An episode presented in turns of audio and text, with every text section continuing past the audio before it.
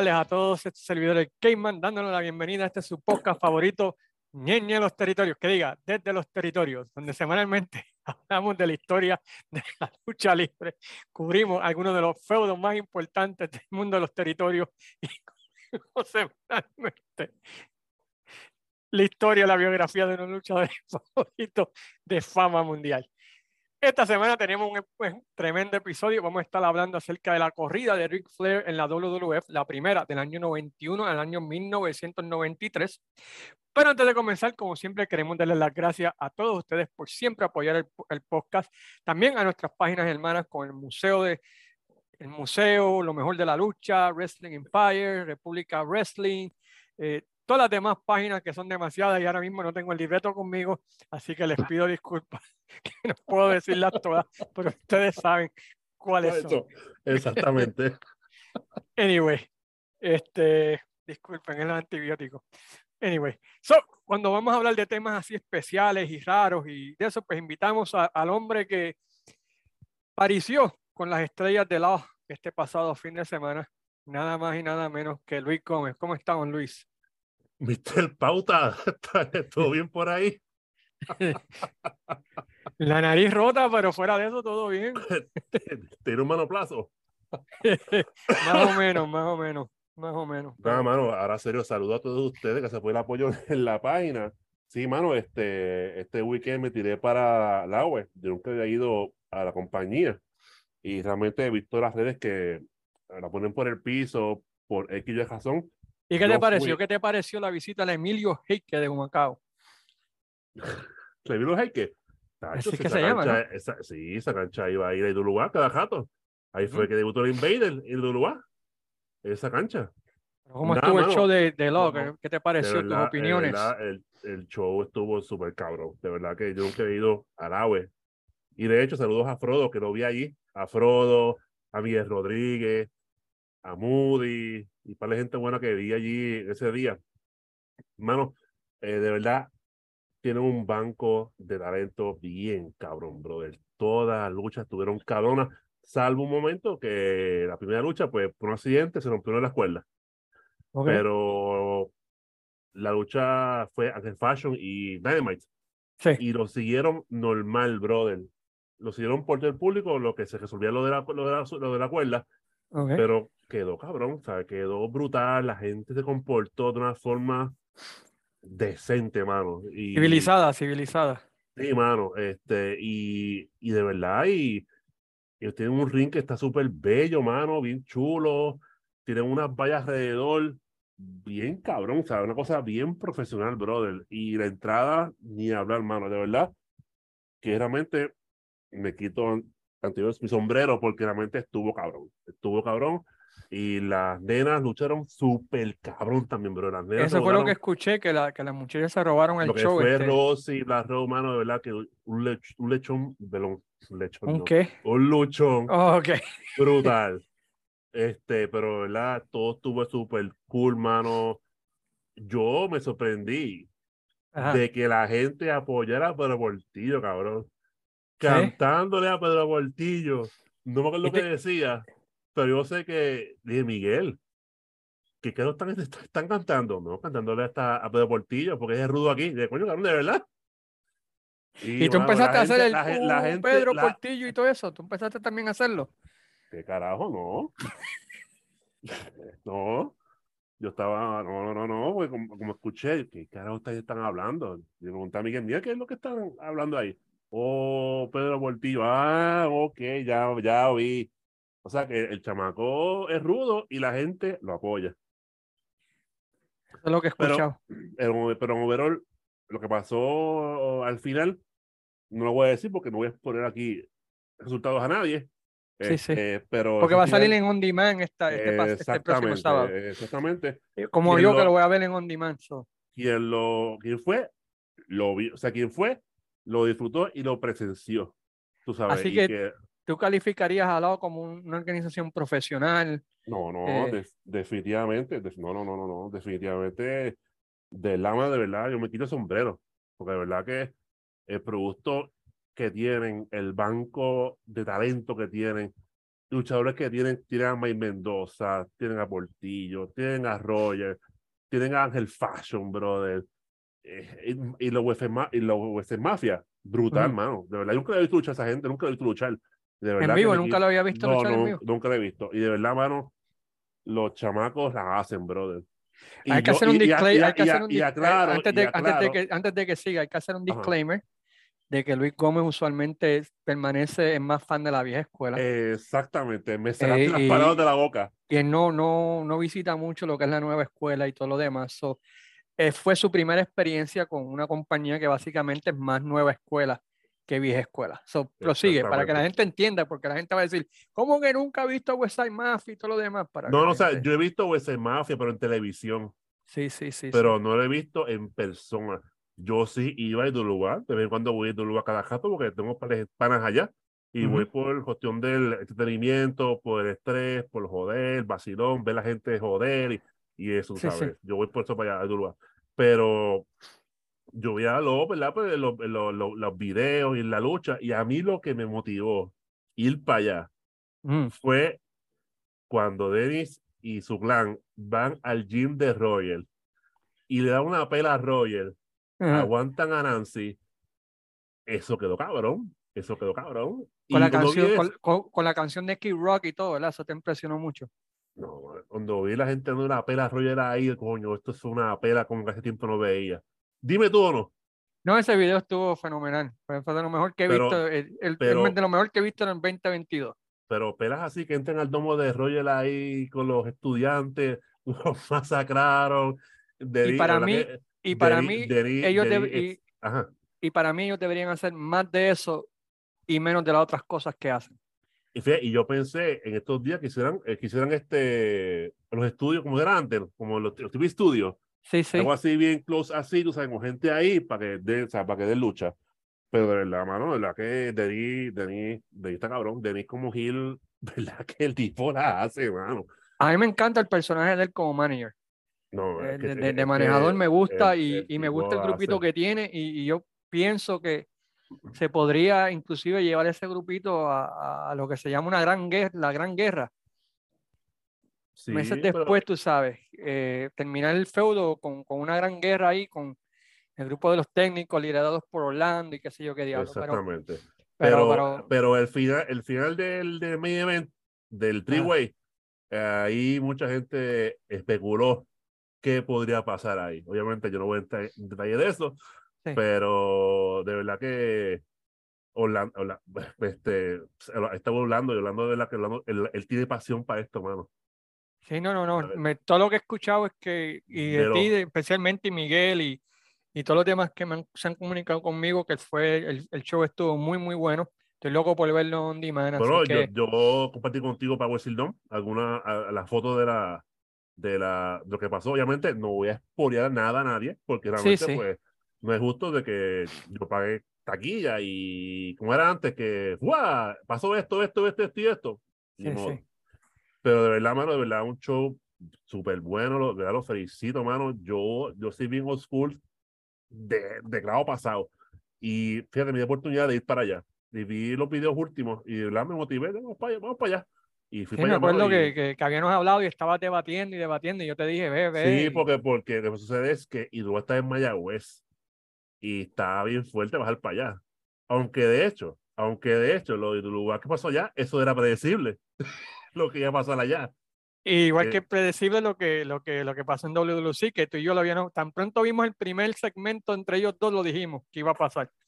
Y eso, Y- que aclaro, que yo no veo Lucy, pero, y tú lo sabes. Y Sí, yo sí, pues me dio con deducir, ah, pues esto, este es el posible escenario. Y como siempre tú y yo, la pegamos como siempre.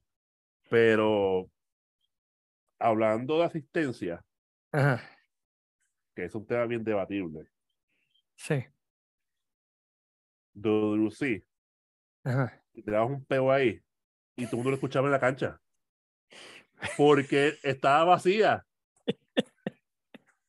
Pero, pero alguien dijo por ahí que fue, que fue exitoso.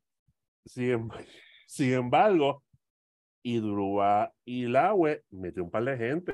Sí, ¿sabes? sí. Metieron gente. Tú Lo, sabes. que- lo- lo que este, pasa es que lo que sucede es que como están en cancha, bueno, por ejemplo, Law estaba en cancha más grande, pues se veía más vacío, claro está. Exactamente. en eh, como- Manatí, pero si hubiesen ido a Manatí, se hubiese visto igual o quizás hasta mayor, ¿me entiendes? Igual que el Maní, que Sí. también el Maní, eso tú, re- tú abres los brazos y ya estás en un extremo. Sí, del otro lado. pero, pero la web pasa como lugar que al principio pues va a haber pérdidas, tú sabes, va a haber pérdidas y eso con el tiempo y un buen trabajo lo va poco a poco recuperando porque así fue duro con Vitín, que Vitín perdió un cojón de chavos por eso Ujú. y supo manejar las cosas y tuvo el boom que tuvo en su momento. Es Mi- como mi- todo, es, es como todo, ¿sabes? Mi mayor, mi mayor argumento en contra de Law es, ah, me gusta, pero yo pienso que el, el, el booking hasta cierta manera debería ser un poquito más con ángulos personales, tú sabes, como lo que pasó con el video de, de, de Roger y Nancy. Yo creo que ese tipo de cosas funciona más que, que el Sí, tipo porque hace este, Sports la gente- la- Entertainment. pero mira a mí, si yo fui para... Cuando yo vi eso, y digo, coño, qué cosa más cabrona. Y el diablo. A mí faltaba, para mí, eso faltaba dar una pelea a Nancy. Eso que haya tan, tan cabrón. O sea, masacrar a todo el Se mundo la dieron, allí. no, no sé si viste el video, pero no lo enseñaron, pero supuestamente le dieron una tunda Entonces, y en la lucha de los tribus, el, al principio pasó con ella, que no voy a decir tampoco, no voy a decir nada, no voy a decir nada, pero hubo una pendeja con ella en la, creo que fue la primera lucha.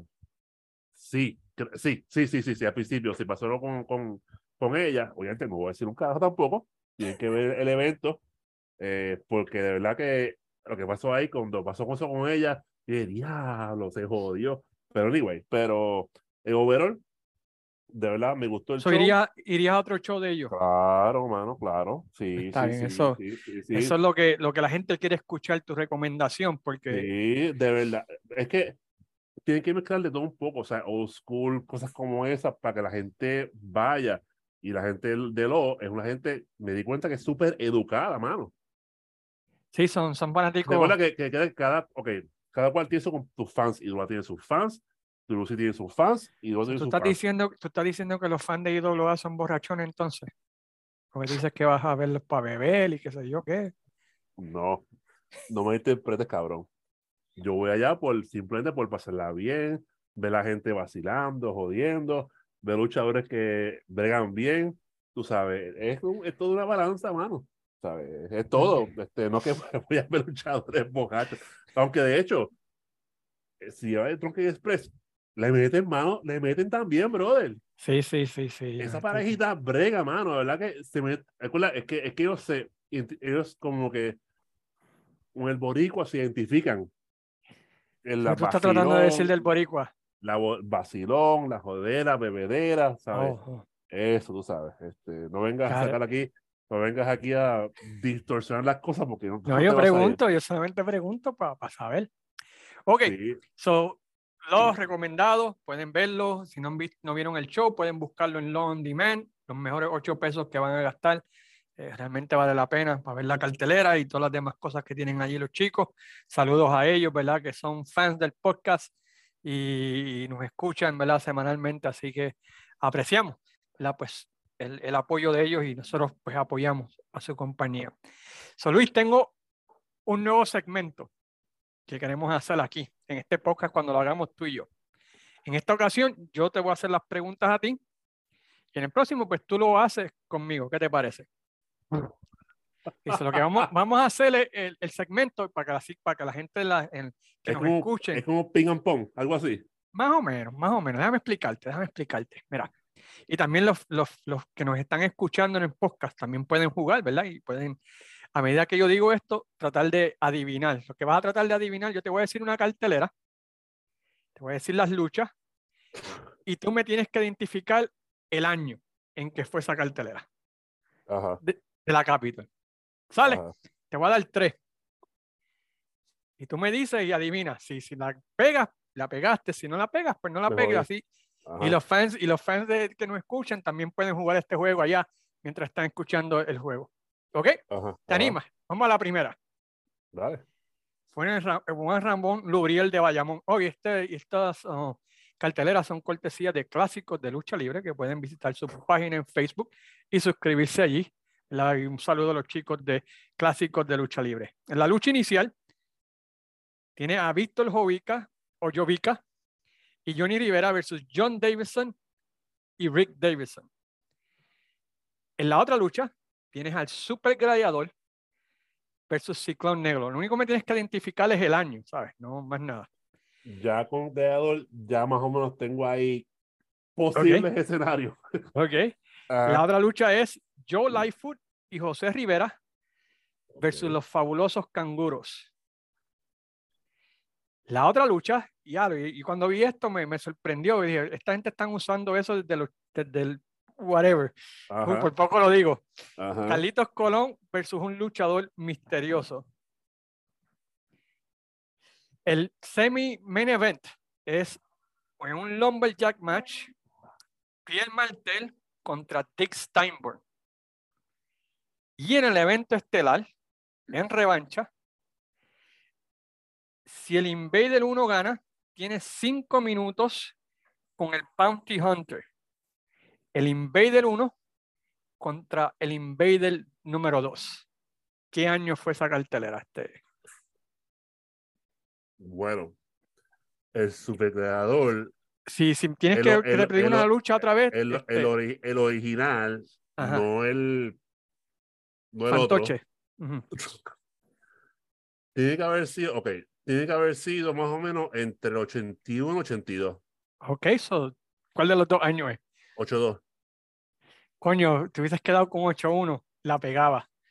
Ah, Fue en el 81. sí, Eh, pues, ¿por och- qué?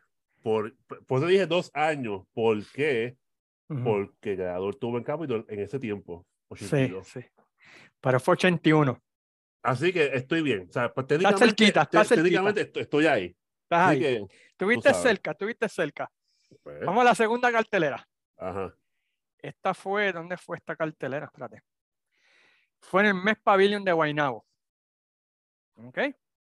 Ajá. El- en la primera lucha estaba Ron Sexton contra Frank Dusek. En la segunda lucha tuvo Víctor Jovica contra Goro Tsunami. Sursurumi. Ajá. En la tercera lucha tuvo Mil Máscara y el Monarca versus Buddy Landell y Terry Gibbs. El monarca. Diablo.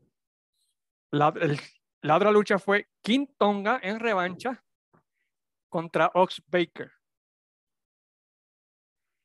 El Gran Apolo, El original. El el original. original, Ajá. versus Kendo Nagasaki. Ya no me digas. Y Ya en el el evento estelar, Ya que es. Campeonato Mundial, Carlitos. Colón versus Harley Race. Como ahorita, dos años que te dos años que te voy a decir. Ajá. U 8-2 o 8-3. So, dime, 8-3. 8-2. ¡Ah! Uy. Ve, No, está, no estoy oxidado como tú No, pensabas. no, no, no, no, no. está- ¿Te, te gusta el jueguito? ¿Te gusta el jueguito? Está bueno, está No bueno. estoy ox- es- bueno, es que- Espero que la gente, ¿verdad? Nos diga allá en su- en- en- en- mientras nos están pero está escuchando. bueno porque está improvisado y después de base. O sea, Y yo- la, y la próxima vez tú lo haces conmigo, no te preocupes. Ok, la tercera y última fue en el Coliseo Roberto Clemente. Esta, esta está buena. No, perdón, ¿sabes qué? Disculpa, la pegaste, fue en el 83 la segunda, discúlpame. Mala mía, Vale, perdóname, perdóname, perdóname, perdóname. Se la Ay, pegaste. ¿Por pegaste. qué? Porque Nagasaki estuvo en Capitol en ese año. Sí, no, y estaba Quintón allá de técnico en el 83. Exactamente. Discúlpame. So, te pido disculpas y les pido disculpas a todos nuestros escuchas. Me Pide equivoqué. perdón. Pide perdón. Perdón, perdón, perdón. Ok, so vamos a la última cartelera. Coliseo Roberto Clemente. La primera lucha, Big Red contra Dick Steinberg. Los enanitos, Chocolate. Kid Bugalú Eh, Por poco la pego. versus, versus Ah. Chico, San- versus Chico Santana. Chico Santana. y es Tito Santana. Chico Santana. Diablo, loco. Ajá. Por el campeonato de Norteamérica en pareja, Tommy Gilbert y Eddie Gilbert versus los médicos. Campeonato de Norteamérica en Ya pareja. no sé qué año. Ya, ya sé qué año fue. Dale, sigue. Choque de trenes. Gorilla Monsoon contra Karim Mohamed. Mohamed. En lucha de venganza, y esta lucha tiene que haber sido criminal. Dory Funk y Terry Funk contra los fabulosos canguros. El semi estelar. Ajá. Revancha, campeonato mundial en parejas en una super libre. El Invader y Pierre Martel contra los Moondogs. Ah, perdón, queda otra. Campeonato mundial junior completo. Johnny Rivera, mejor conocido como Invader 3, contra Les Thornton. Les Thornton, ajá. Y por el campeonato mundial, Carlitos Colón versus Abdullah the Butcher. Campeonato mundial de la WWC. Uh So ahí, ahí te más o menos te dice más o menos el año que fue. 8-2. 8-2. 8-2. La- Ese fue el, el debut, yo creo que del campeonato mundial, creo. Creo que sí. No, porque el, primer campeón fue Abdullah. Por eso. Abdullah fue el primer campeón. Y creo que fue en el Clemente que, que Carlos Colón luchó con él por primera vez por el título, creo. Pero anyway, so esa es la sección, el segmento Adivina el año. O sea que de 3 pegué 2. Pegaste dos, No, coño. do- do- 2.5 porque la otra la pegué por, por yo tuve, la pegué por de esto, así que 2 pun- un 2.8. Que fue, te- Este, te no, dije- pero hiciste bien. Esperamos que la gente en sus casas hayan, hayan podido adivinar también las carteleras, ¿verdad? no, está- y la está cool. próxima, la próxima ocasión que Luis Gómez y yo hagamos esto, pues Luis Gómez va a tirar tres carteleras, no tienen que ser necesariamente de la Capitol. Y yo tengo que adivinar el año. Ese va a ser No. el segmento. Pero anyway, esta semana vamos a estar hablando, vamos al el tema, ya que sacamos los extras a un lado.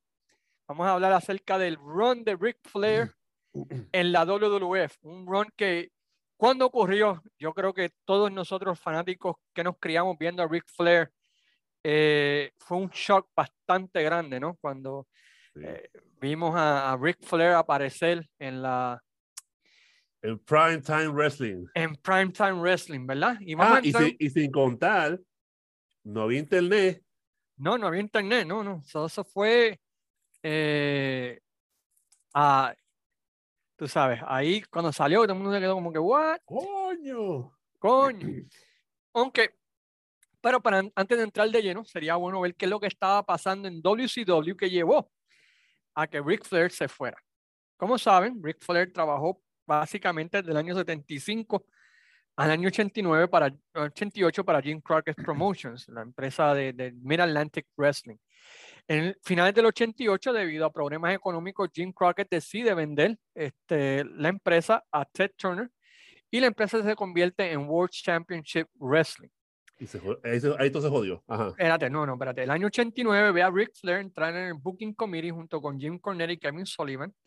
Y ahí donde salen, pues, seis famosas luchas, por decirlo así, la Santa Trilogía Eso No, de- exactamente. de Ric Flair contra Ricky Steamboat. Steamboat. Y luego de acabado ese feudo, pues comienza el feudo, ¿verdad? Contra Terry Funk, que fue un feudo que también estuvo fuera de este mundo. A principios de los 90, eh, Ric Flair abandona el Booking Committee debido a problemas creativos con Jim Hurt, que tenía unas ideas bien interesantes sobre el producto WCW. ¿Tú sacaste alguna de esas ideas? Pero mira, pero algo, importante, para que te des cuenta. Una vez acabando el ángulo de Steamboat, ahí mismo empieza el Terifunk. Sí, sí. Y, y sigue por ahí, ese 89 fue un año fenomenal de la World Championship Wrestling. Jim Hurt, he puesto ahí, Jim Hurt, quien anteriormente a esto había sido un gerente general de los Pizza Hut en el área de San Luis, Missouri. No tenía experiencia en el mundo de la lucha libre, pero este, fue puesto ahí, ¿verdad? Por Ted Turner porque era una persona que pues, sabía manejar, ¿verdad? El dinero.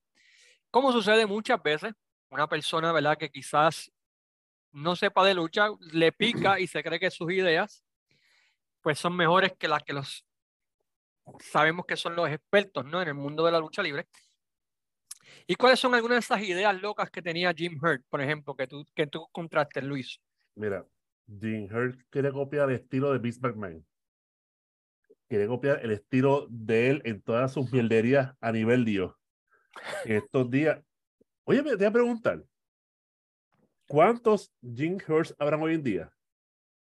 Oh, hay mucho. Eso no, no, hay- no, hay, no hay problema. Hay muchos de esos. Mira. Ay, madre.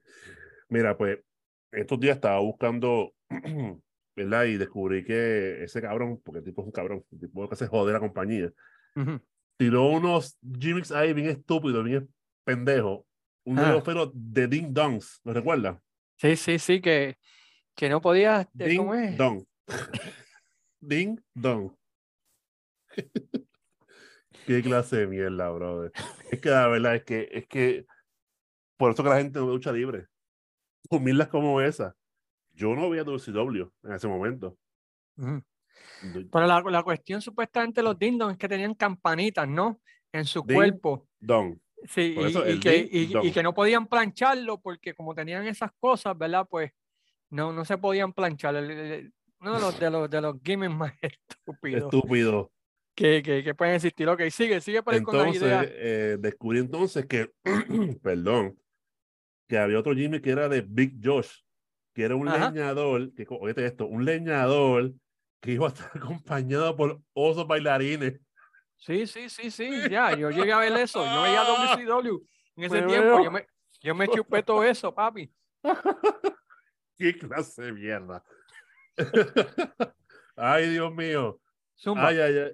¿Qué Mira, más? ¿Qué más? entonces, inclusive, una leyenda que luchó aquí en Puerto Rico, Stan Hensen, Ajá. se fue para el carajo por lo se fue para el carajo por lo mismo también por la mierda esa de la, de la comedia entonces al mismo tiempo por desgracia se rompe los Midnight Express porque Stanley y Cornette se van para el carajo y dejan como Beaton apoyado en la compañía No, lo que pasó ahí fue que Bobby Eaton había acabado de firmar un contrato y estaban negociando con Jim Cornette y Stan Lane.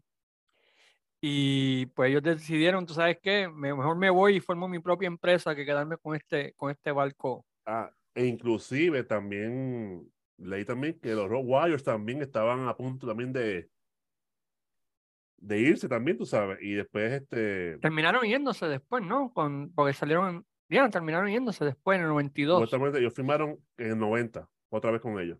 Pero también con los Road Warriors también tuvieron su pendejazo, también con Miguel también. Sí, sí. Pero realmente el tipo, jo- ¿sabe? el tipo jodió la compañía y lo que viene ahora con Ric Flair es lo más cabrón.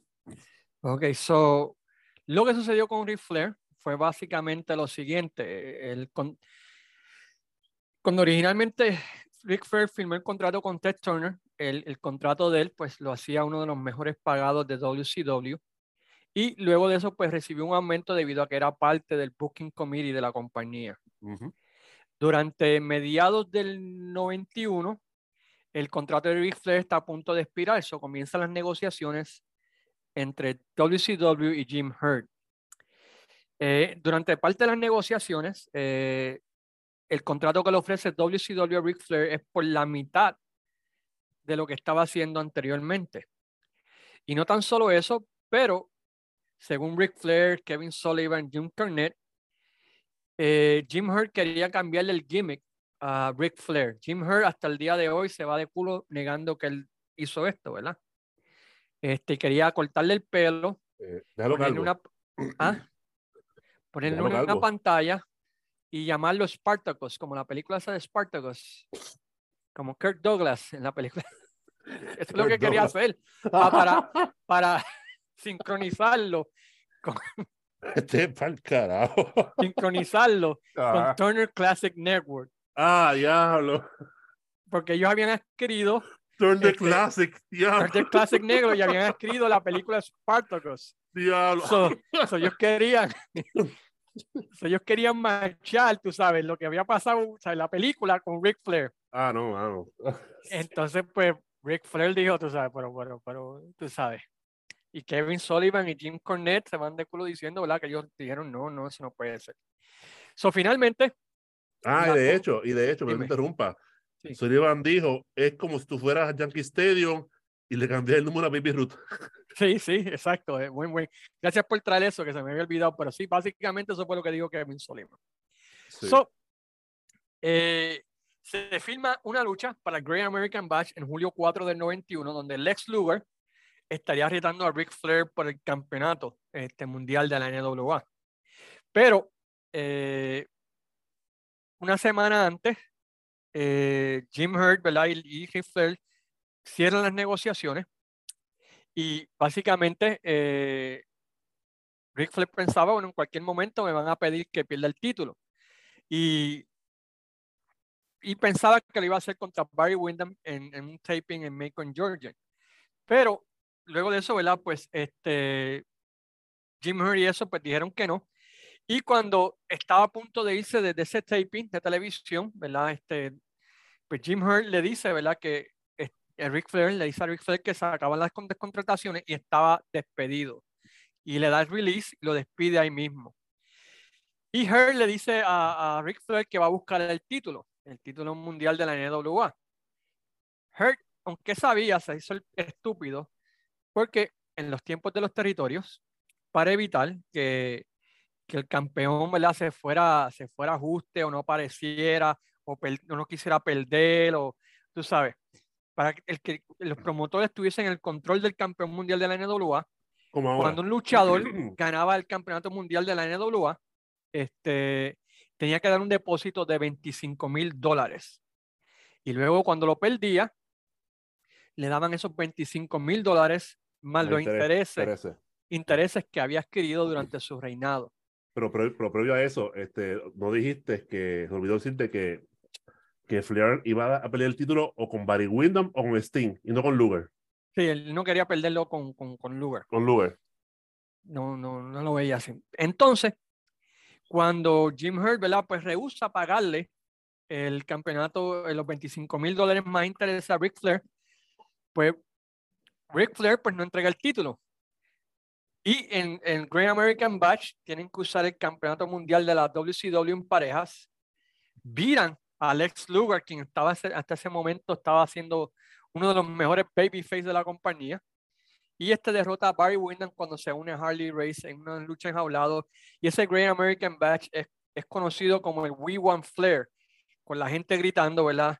We Want Flair a través de toda la cartelera, matando todas las luchas, matando todo el show. Fíjate, nadie podía hacer nada porque la gente lo que estaba era pidiendo a Ric Flair. So, Rick Flair abandona este, WCW, NWA. ¿Y qué hace con el título, Luis Gómez? Se lo envía a Vince McMahon. envía a Vince McMahon.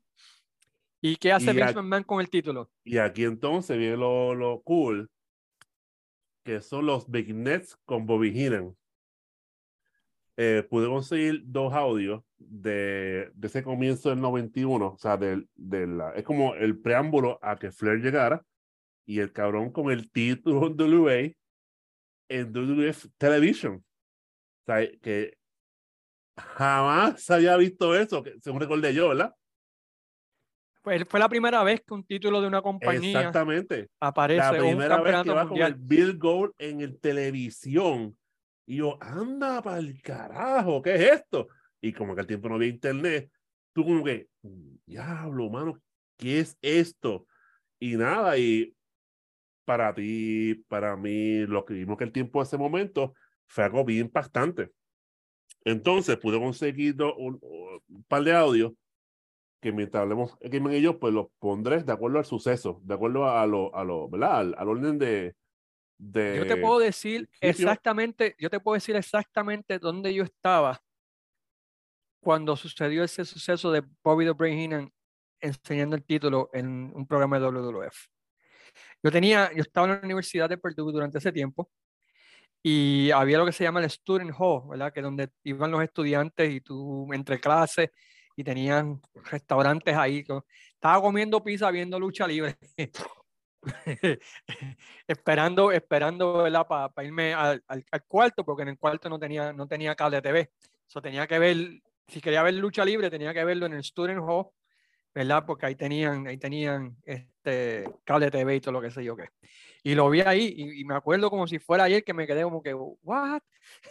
Yo por lo menos en mi parte, yo no sabía, yo me entero porque por casualidad del destino, ese lunes estaba en casa. Y déjame ver por televisión, ¿qué carajo veo aquí? Déjame la lucha libre.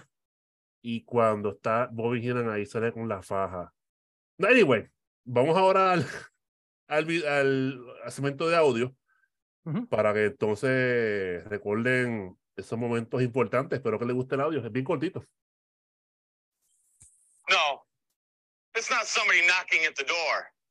Those are the knees of the World Wrestling Federation champion Hulk Hogan knocking together. And you're lucky, Mr. Hogan, because the man that owns this belt is still under contract to another organization. And who knows if he is coming to the World Wrestling Federation. But you should be concerned. You should be extremely worried because you know it and I know it. The man that holds this belt is the real world champion, Ric Flair. Ok. Luego de esto, pues él finalmente hace el debut oficial en televisión con la faja. Ya. Que ahí sale William Monsoon y sale eh, Jim Neidhart. Aquí Pero tengo- antes de que llegues a eso, eh, la primera lucha de, Ric Flair en la WWF fue en un house show.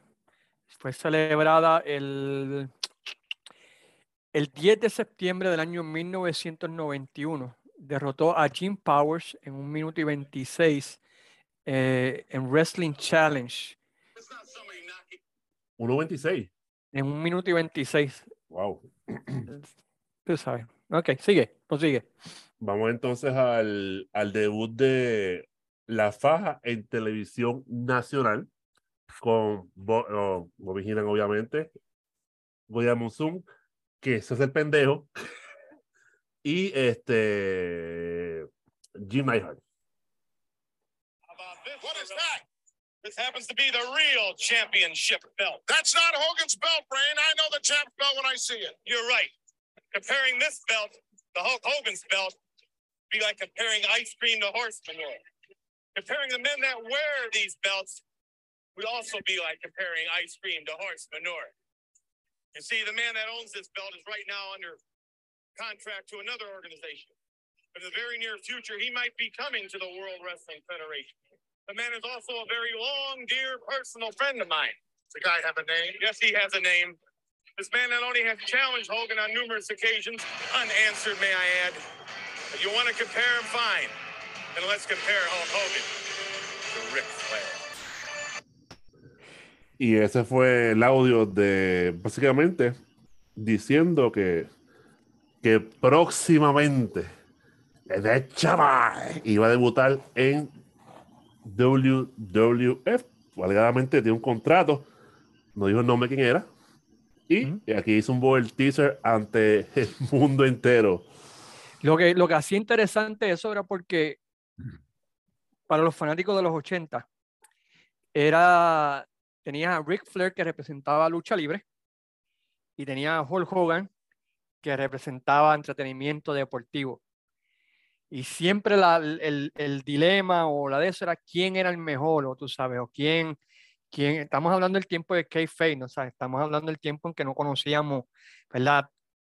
La gran mayoría, pero ya para el 91, so- la visión era, wow, Ric Flair contra Hulk Hogan por el campeonato mundial, una lucha unificadora, ¿verdad? Por, por los títulos de la WWF y, WCW, porque todavía Ric Flair era el campeón, todavía no había devuelto el título.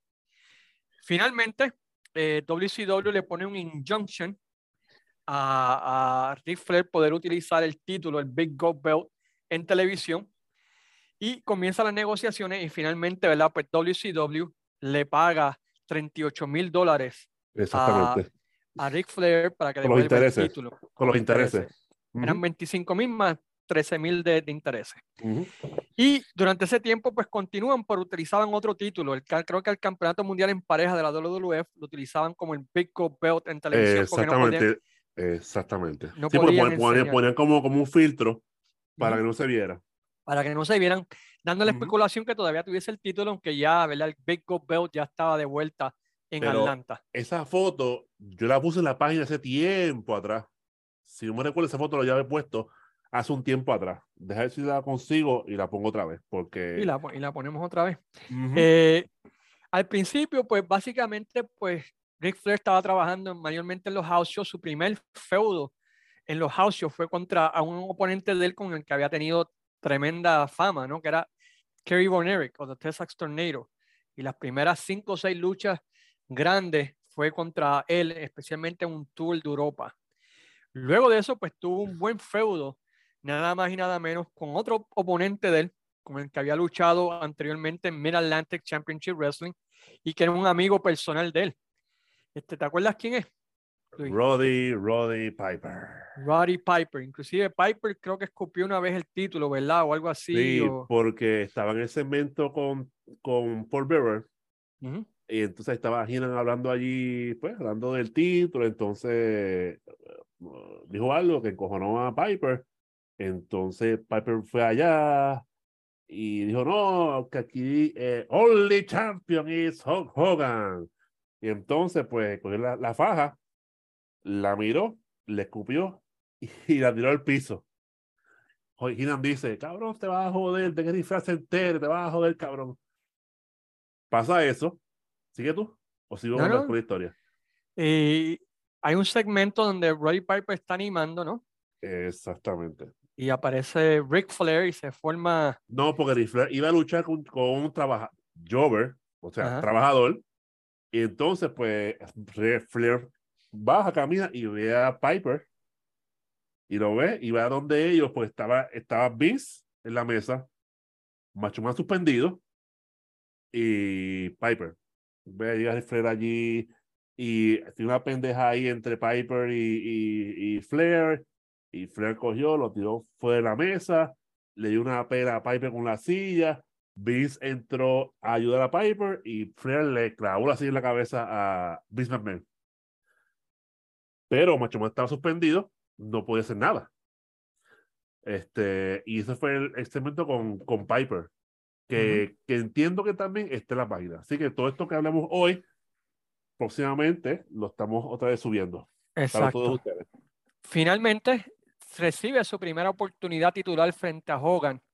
Y eh, yo siempre he encontrado que el booking del feudo de Hogan contra Ric Flair fue medio raro. Fatal. Te- horrible, horrible. Además de horrible, pero te voy a explicar. Eh, las primeras luchas fueron básicamente todas en el área oeste del país, un área donde pues no era un fuerte de Ric Flair ni era un fuerte de Hulk Hogan. Eh, California no, no, no era, o sea, no era un, o sea, para mí hubiesen debutado esta lucha quizás en las Carolinas, en, en Nueva York, en Chicago, en Florida, ¿me entiendes? En lugares donde ambos eran más conocidos, ¿no? Y donde habían tenido éxito. Pues no, la mandan para allá, para Oakland Coliseum, California, para Arizona, y pues las asistencias, pues no, no fueron las mejores, pero es porque son áreas que no son áreas de lucha libre, ¿me entiendes? Sí, sí, no, sí. no sé, no sé cómo explicarlo, tú sabes. No, hay, ciudades que son ciudades buenas de lucha libre y hay ciudades que no son. Son plazas buenas, plazas buenas. Plazas buenas y plazas malas, exacto. El área oeste del país de Estados Unidos, mm, especialmente desde lo que es del 83 al, hasta el día de hoy, nunca ha sido una plaza. Imagínate que el récord de asistencia es de una lucha del año 67, por ahí, no, del 71. Freddy Blasi contra John Tolos. Así que te puedes imaginar cuándo fue la última vez que hubo una época dorada en California. Diablos. O sea, 71, imagínate. Este, ese fue el año que tú naciste, ¿verdad? Sigue adelante. Sigo Este, adelante, ok. No te voy a decir. No me va a decir, ok. No te voy a decir. So, Vince ve esos números y dice, ah, no, esa lucha, esa lucha no, no, no va a vender, no va a vender para WrestleMania. Inmediatamente cancela los planes para Hogan versus Flair en WrestleMania. Bueno. Basado en esa serie de luchas. Creo que tú pusiste una, ¿no? Tú pusiste la que lucharon en la de la de Oakland. San Francisco, ¿no? Algo así fue que, que ganó, que ganó por, por porque se la se la ganó. No sé por qué recuerdo, no se recuerda, pero él la ganó este, suciamente y creo que enviaron la decisión. Sí, sí, yo la subí a la página hace tiempo, pero Que la gente estaba apoyando más a, a Flair. a que Flair que a Hogan. Exacto. So, básicamente, pues eso fue lo que sucedió con, creo que la única lucha y vendieron que tuvieron en la ciudad de Chicago fue el 24 de noviembre del 91, este, que lucharon aquí y fue el mismo final, básicamente fue la misma. Mira, yo pienso que, yo pienso que esa era una lucha de ensueño que debieron haber hecho en ese tiempo. Obviamente, Vince, Vince es Vince, y en vez de coger áreas las Carolinas, o sea, esa área, las Carolinas. Y la gente iba como quiera, ¿sabes? Cerca de esa área, las. Carolinas, Atlanta. Mira, cogete la gente del, del este que ve más a Flair que en el oeste. Y a Hogan. Exactamente. Construye la historia poco a poco, poco a poco, hasta WrestleMania. Vince tuvo ese break ahí, pero realmente, cabrón, drop the ball.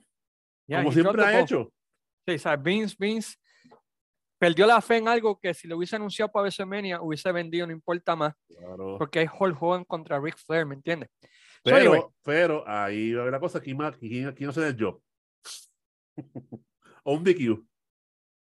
exacto, pero, anyway, pero, sea, Vince falló en, en la manera de, de buscar la lucha, Exactamente. en mi opinión. Pero, anyway, so llega Survivor Series en esa lucha, pues eh, sucede lo- la lucha entre Hulk Hogan contra el Undertaker. En la lucha que Hulk Hogan alega que Undertaker Pero- lastimó el pero- cuello. Stop, stop, stop, stop, stop. Oh, stop, ¿qué pasó? ¿Qué hice? Que no. Stop. Ok. Recuerda que antes nos pusimos el debut de Flair en audio. Oh, perdón, mala mía. Vamos Vete, ahora a. Dame, caballero, vamos a ver a. Bueno, a ver, no, vamos a escuchar ahora. sí, porque esta cabrón. Vamos a escuchar ahora el debut de Ric Flair antes de que se fuera 20 años luz al futuro. Vamos ahora a ver este, a escuchar el audio nuevamente. Dos audios primero. El debut de Flair y el otro fue en el palo de Undertaker, que el invitado era Hulk Hogan y llega Ric Flair. Y ahí se formó el encuentro más esperado de todos los niños. Vamos primero con el de, debut de Flair en Prime Time Wrestling.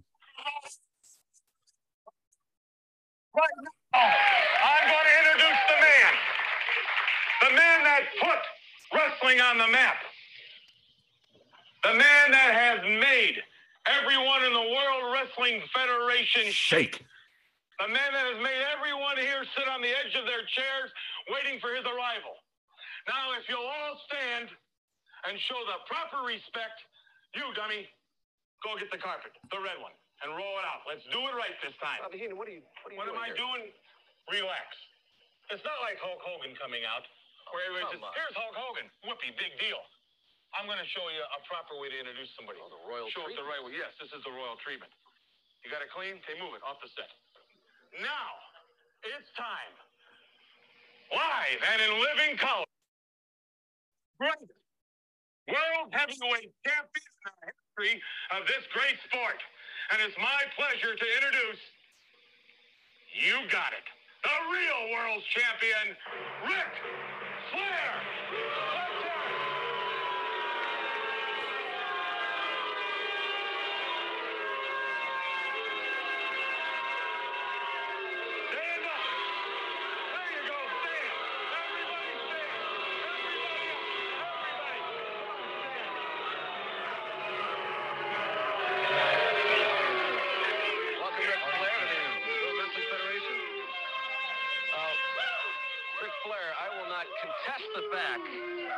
That you are known to be one of the greatest wrestlers in the world. But in the process of arriving here in the World Wrestling Federation, you have incurred the wrath of not only Rowdy Roddy Piper, but the World Wrestling Federation champion, Hulk Hogan. Are you ready to take on either of these superstars? Recognized as one of the best wrestlers in the world. Is that the way you introduce me? Oh, yes, I, I I would agree with that statement. Why don't we start from the top?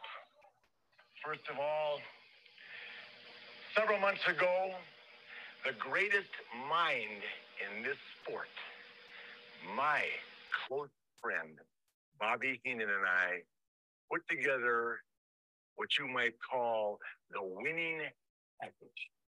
Heenan, Flair, world champion, greatest mind, and we decided that if the money was right, that Rick Flair, instead of hollering to get in the doors of the WWF, ought to take that huge step and stand right in front of the doors, knock as hard as he could, and challenge the man that you all recognize as the World Wrestling Federation heavyweight champion?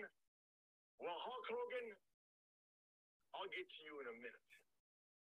First of all, let me get to a guy by the name of Roddy Piper. Because Piper, before I get wound up on Hogan, you and I got a little short bit of business to take care of. In my absence, the greatest mind in our sport brought my World Heavyweight Championship trophy out on national television. Not to be braggadocious, not to show off, but merely to let the world know that the real world heavyweight champion was going to be coming to the WWF. Well, lo and behold, did you think it wasn't going to happen? Did you think the greatest mind in this sport would walk out here with $75,000 worth of pure gold and blow smoke? Well, if you did, you were wrong.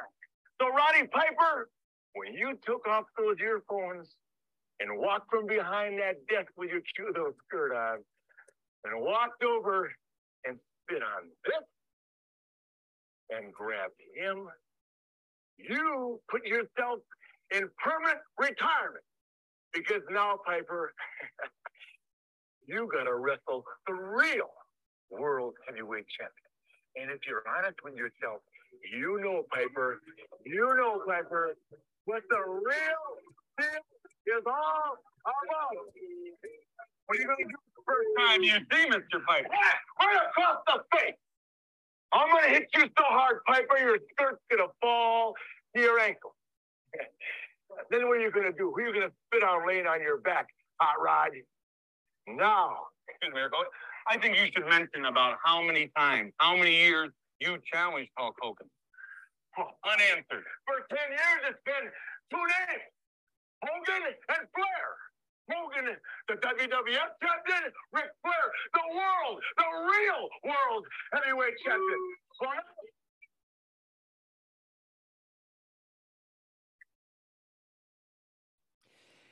Y ahí donde vemos, ¿verdad? El, el, el, el debut de Flair y tirar lo que estamos hablando ahorita nosotros, ¿verdad? Del NWA contra WWE, ¿verdad? En ese tiempo. Llega a Survivor Series y Ric Flair le cuesta el título al Undertaker, ¿no? Cuando le pasa la silla para, I mean, al Undertaker, a Hulk Hogan, ¿verdad? En- en- en- no, no fue ahí, ¿no? ¿Dónde fue que pasó? No fue en Survivor Series. Ahí fue. Sí, sí. Mala mía, disculpen, se me, se me fue el hilo. Pero anyway, so eso lleva a que el título se declare vacante y se es- establezca la lucha, ¿verdad? Para oh, eh, Royal Rumble del año 92, donde, ¿verdad? Pues iba a escoger un nuevo campeón mundial de la World Wrestling Federation. Y ese para mí, hasta el día de hoy, sigo diciendo, es el mejor Rumble en toda la historia de este deporte. Y le voy a explicar por qué, si me permite Luis Gómez explicar por qué yo pienso que el Royal Rumble del 92 es el mejor. Empezamos. Primero, es cuando hay más ex campeones mundiales en un Royal Rumble, hasta ese tiempo, claro está. Segundo, Bobby Heenan en ese Royal Rumble comentando, bota la bola, da 10 honrones, el tipo te hace vivir el Royal Rumble de principio a fin. Y tercero, la participación de Ric Flair entra número 3, si no me equivoco. Eh, Exactamente. Tres. tres y dura y, y sufriendo y Bobby Heenan sufriendo con él cada vez que lo van a sacar para afuera y Bobby Heenan grita en el cielo oh my god oh my god no not Flair not Flair y y Ric Flair ahí aguantando y sufriendo y todo lo demás hasta que finalmente quedan cuatro si no me equivoco. Eh, Sid Vicious, este, Hogan, Flair, me, pasó, me falta uno. ¿sabes? Pero Samuel estaba con el feudo con, con, con, con Jay Snake. Sí, sí, pero anyway, pero un Survivor que, que Macho Man, él entra y se sale, y el mismo se descualifica. Sí, pero anyway. So anyway, al final de Royal Rumble, ¿qué importa? Lo importante es que Ric Flair ganó el campeonato mundial de la WWF y demostró sin lugar a dudas he was the greatest champion of all time. Y fanáticos como de Ric Flair como yo, ese día celebramos, ese día bebimos, ese día comimos, ese día hicimos otras cosas. Todo en honor de The Nature Boy Ric Flair. Pero Ric Flair no tan solo nos dio la victoria en el Royal Rumble, demostrando que él era el mejor luchador de todos los tiempos y el mejor luchador del mundo, sino que nos dio como regalo, porque él es tan bueno y tan increíble y tan maravilloso Gener- como luchador. generoso, generoso, generoso con nosotros los fanáticos verdaderos de la lucha. Dadivoso, dadivoso. dadivoso, que nos dio una de las mejores promos en toda la historia de la WWF, Ya, conocida, Te, te escucho como excitado. Ah, que, que ese fue un Diablo. momento épico, fue un momento épico, lo mejor, del, que lo mejor del excitado ahí. 92 que pasó ahí, lo mejor del 92 fue ese. Y nos dio la famosa promo, With a Tear in My Eye. Luis, tú tienes esa promo por ahí, ¿verdad? Pero, pero, pero, pero. Hijo, pero pero, no, no me dañes el pero, flow, no me pero, dañes el pero, flow. Pero, antes que todo, No, no, no, no, no, no. niños y niñas, damas y caballeros, antes de ir a ese momento glorioso, vamos a escuchar ahora la primera, la primera interacción. Es bien cortita de Ric Flair contra de Hulk Hogan. Esto es bien, bien breve. Bañaste el flow. Está bien. champion. Ric Flair getting a bird's eye view of Hulk Hogan. Hogan reaching for the standing casket as Flair now confronting Hulk Hogan. This is the worst. Come on over here. You know how long I've been waiting for this very moment, big man. Huh? you know how long the real world champion has heard the name Hulk Hogan. You know how long I've had to listen to you talk about the 24-inch pythons, big man. Now don't be ashamed of those butterflies you got rumbling in that stomach right now.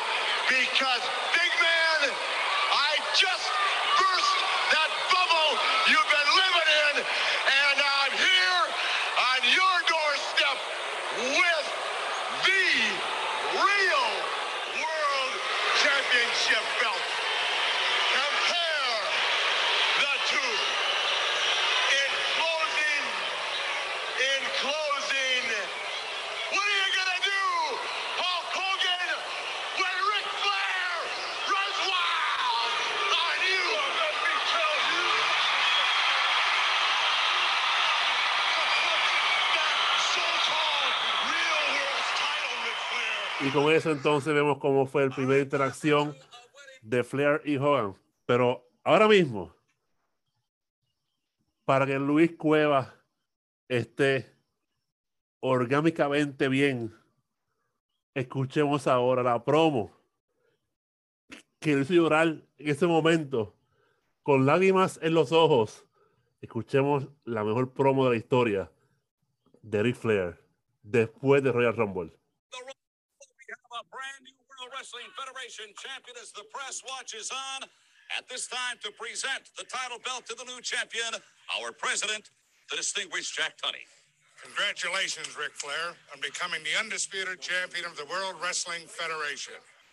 Let me just say, after View distorting the belt to proclaim me the real world champion, I'm going to tell you all with a tear in my eye.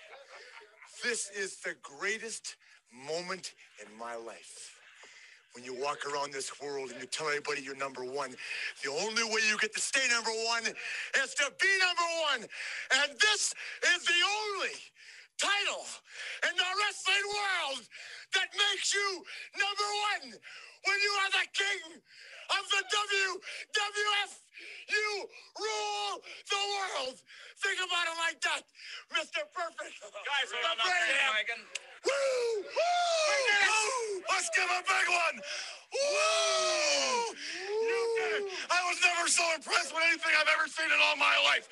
He went out there for over 60 minutes, never took a back step, took it to Hogan, took it to The Undertaker, took it to whoever got in that ring.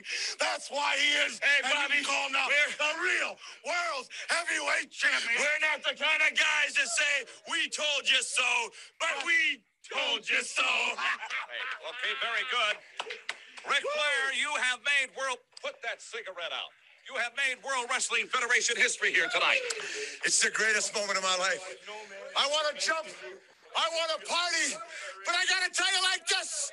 For the Hulk Hogan's and the Macho Mans and the Pipers and the Sids. Now it's Ric Flair. And y'all pay homage to the man. Woo! Y ahí está la entrevista famosa. ¿Sabes lo que hace- sabes lo que- Mala mía, Cayman, pero ¿Sabes lo que, sabes, sabes lo que hace la promo tan grande? Que él dice con una lágrima en mi ojo, conociendo toda la historia de él en la NWA, conociendo todos los títulos que ha ganado en la NWA, toda su carrera, dice con una lágrima en mi ojo, tengo que admitir que este es el mejor momento de mi carrera. Los entierra. Entierra la NWA, entierra WCW y entierra su pasado, por decirlo así, al decir, ¿verdad?, que él gana el campeonato. La manera que ganó el campeonato, ¿verdad? Pues Hulk Hogan llorón, ¿verdad? Pues peleando y qué sé yo qué, pues con Vince Vicious. Se filma para WrestleMania y aquí es donde comienza el principio del fin para Ric Flair en en la WWF. Aunque dura un año más, pasaron un par de cositas en este feudo que comenzaron el final de Ric Flair en la WWF.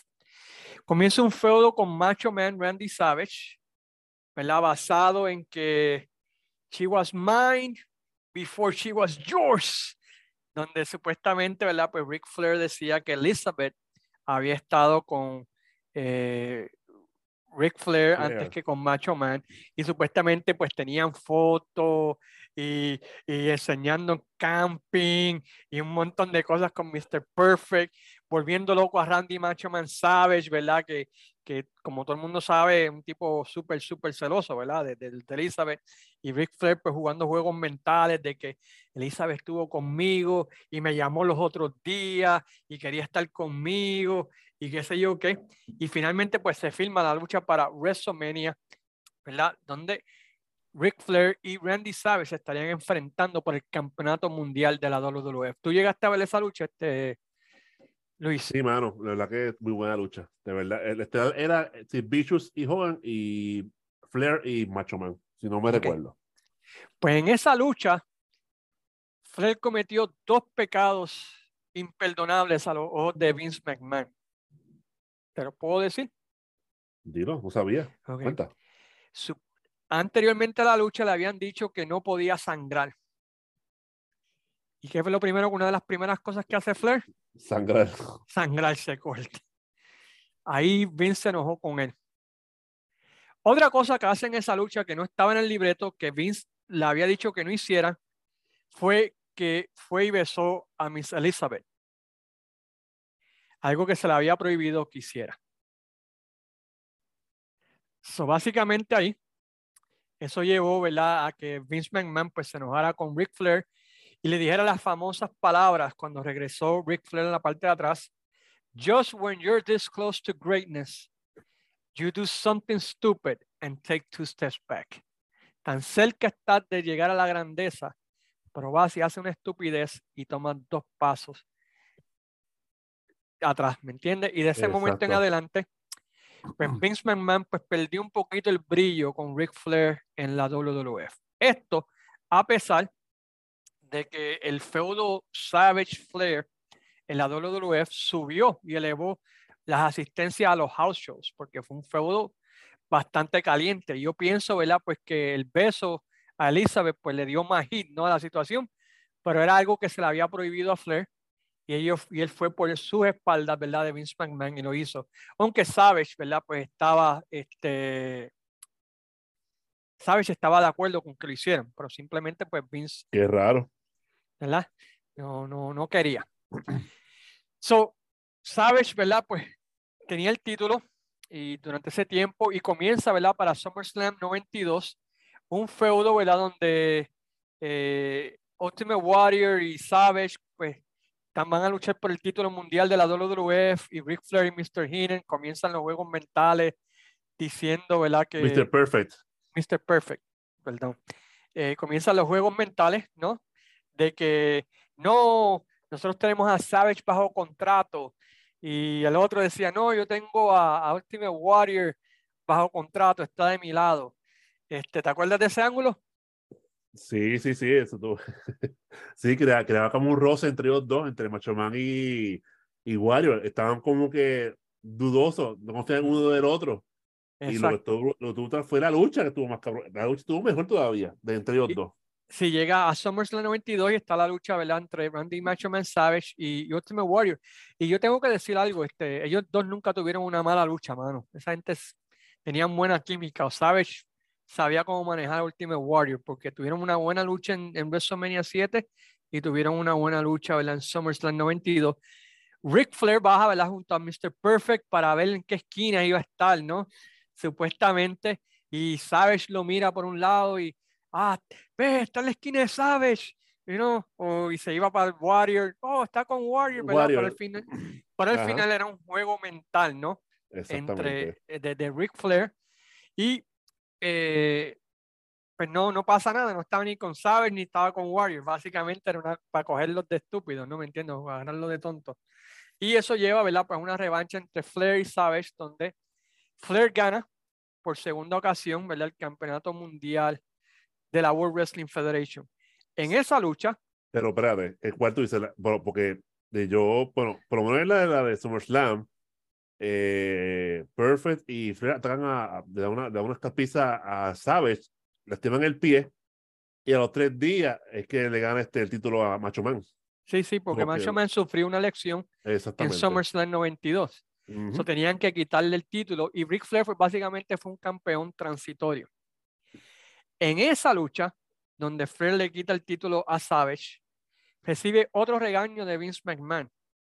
Inclusive, inclusive, ellos grabaron una lucha, regresan a la parte de atrás y Vince McMahon los ordena a que regresen para atrás y la hagan de nuevo. So ahí básicamente pues se acabó de joder Flair, ¿me entiendes? En la WWF. Eh, como, como, tú sabes, por el título mundial. Y luego de eso, ¿verdad? Pues lo pierde frente a Bret Hart. ¿En qué ciudad En fue? Canadá. Sas- Saskatoon, Canadá. algo así. Canadá, esa. Algo así. Y se firma una lucha en pareja para Survivor Series, donde iba a ser, ¿verdad? Pues oh, Ric Flair y es Razor Razor. Ramón, quien Ujú. había estado debutando durante ese tiempo, atacando a Randy Macho Man Savage, contra Ultimate Warrior y Macho Man Randy Savage. ¿Verdad? Esa es la, la lucha que iba a ser el main event de Survivor Series. Pero ¿qué ocurrió, este, Luis Gómez? Ultimate Warrior pues se puso con sus changuerías como siempre hace Ah, y se fue. Ok. y se fue. Y eso nos lleva, ¿verdad? Pues que a una semana antes del show, pues Savage tenía que encontrar una pareja. ¿Te acuerdas de eso, Luis? Ah, sí, sí, claro. ¿Qué sucedió? Macho Man quería que fuera pareja, Mr. Perfect. Ahí en el show, ¿verdad? Primetime Wrestling y, Bobby Heenan, nah, ¿cómo va a ser? No, Exactamente. él está retirado, él no puede luchar. Mr. Perfect, ¿cómo va a ser? Y eso enoja a Mr. Perfect.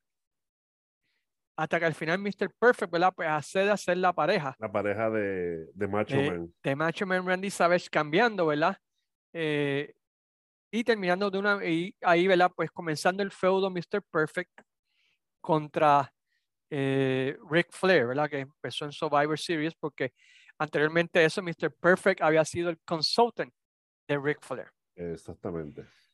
Durante ese tiempo, Ric Flair se da cuenta que la escritura está en la pared, de que había algo, ¿verdad? Que ya, pues sus días en la WWF estaban contados. ¿Y qué fue lo que encontraste tú del contrato de Ric Flair durante Bueno, ese tiempo?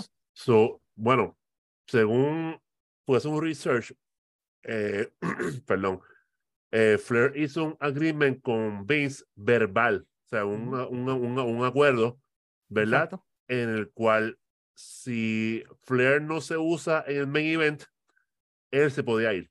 Exacto. Y esto fue lo que pasó. Y eso fue lo que pasó. ¿eh? En enero, Ric Flair va donde Vince McMahon, le pregunta, ¿tú me vas a seguir usando en el main event?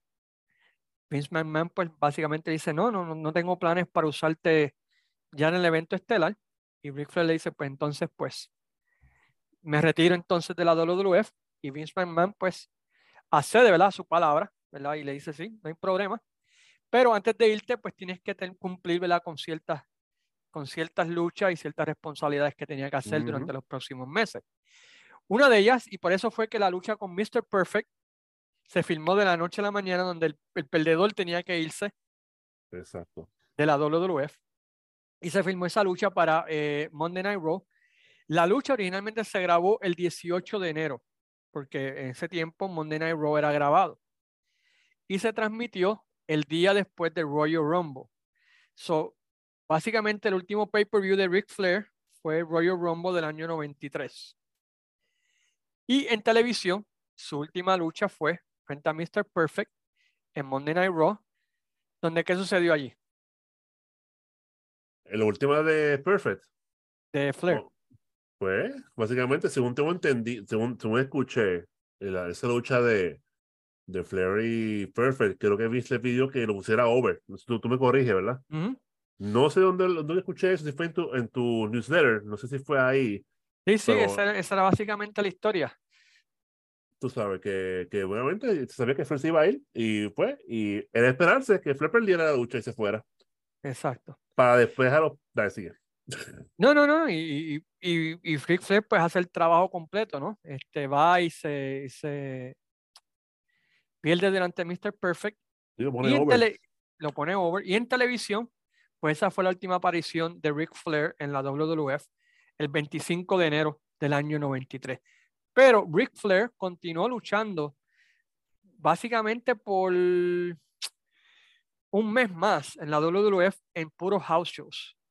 Eh, puso a over a Mr. Perfect en cuatro house shows corridos en Madison Square Garden, en Toronto, en Inglaterra, y a su salida puso over a Bret Hart en casi toda Europa, básicamente. Y la última lucha de Ric Flair en la WWF fue contra el Undertaker en el WWF Winter Tour en Holanda, en Bayern, Holanda, el 2 de febrero. I mean, febrero 11 del año 1993. Terminando lo que fue el run de Ric Flair contra este, con la WWF sin haberse dado la lucha de ensueño en televisión contra Hulk Hogan. Que luego, ¿verdad? El otro año en WCW le hicieron, y quizás lo que pasó, este Luis, Fue en el 94 que lo hicieron. en el 94, pues, en el 94, el otro año. ¿Sabes lo que Este, sucedió ahí? No me digas, Vendió, vendió pay-per-view me como loco. imaginaba, me imaginaba. vendió, mira, vendió, ¿verdad? Lo que pudo haber vendido en la WWF en el año 91, pero Me Vince imagino. dropped the ball, Drop the ball. dropped the ball, big time. So Luis, yo sé que este run de, de- ¿por qué te gustó tanto este run? Porque tú fuiste el que sugeriste este tema, el run de Ric Flair en la WWF. Fíjate, como te dije al principio, yo no veía lucha libre, yo no veía, no veía ni Vince, ni veía a WCW.